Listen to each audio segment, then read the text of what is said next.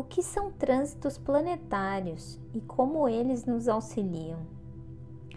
Os trânsitos nos ajudam a entender o que está acontecendo no céu no momento em que essas influências estão ocorrendo em relação à Terra. Já que o mapa natal ele é estático, né? É apenas um registro do momento em que a gente nasceu e como estavam todos os planetas do ponto de vista da Terra. Bem, mas e aí? Existem os trânsitos que estão acontecendo a cada momento e estão influenciando todo mundo. É claro que essas influências estão relacionadas ao que está acontecendo no mapa natal de cada um. Então, por exemplo, quando o Sol está transitando por Ares, cada um tem Ares em uma casa do mapa astral natal. Então, o Sol está iluminando um aspecto da vida diferente para cada pessoa. É por isso que é importante conhecer o nosso mapa avaliar o que estamos sentindo de acordo com o trânsito para aproveitar as energias positivas de cada momento.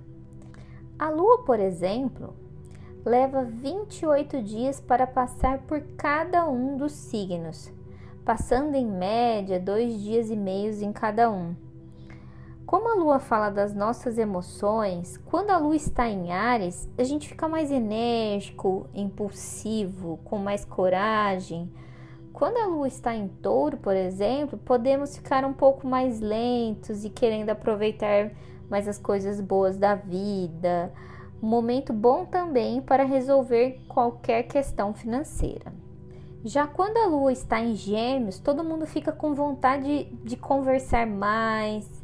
Quando está em Câncer, podemos ficar mais emotivos, querer ficar mais perto da família e vamos oscilando muito de acordo com cada movimento da Lua.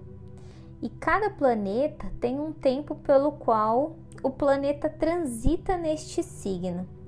A Lua, então, como eu disse no início, ela leva em média de dois a dois dias e meios em cada signo.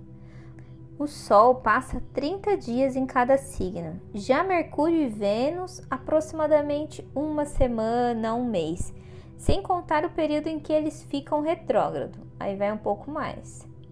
Marte entre 40 dias a dois meses.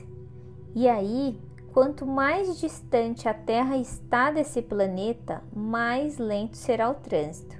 Urano, por exemplo, passa sete anos em cada signo.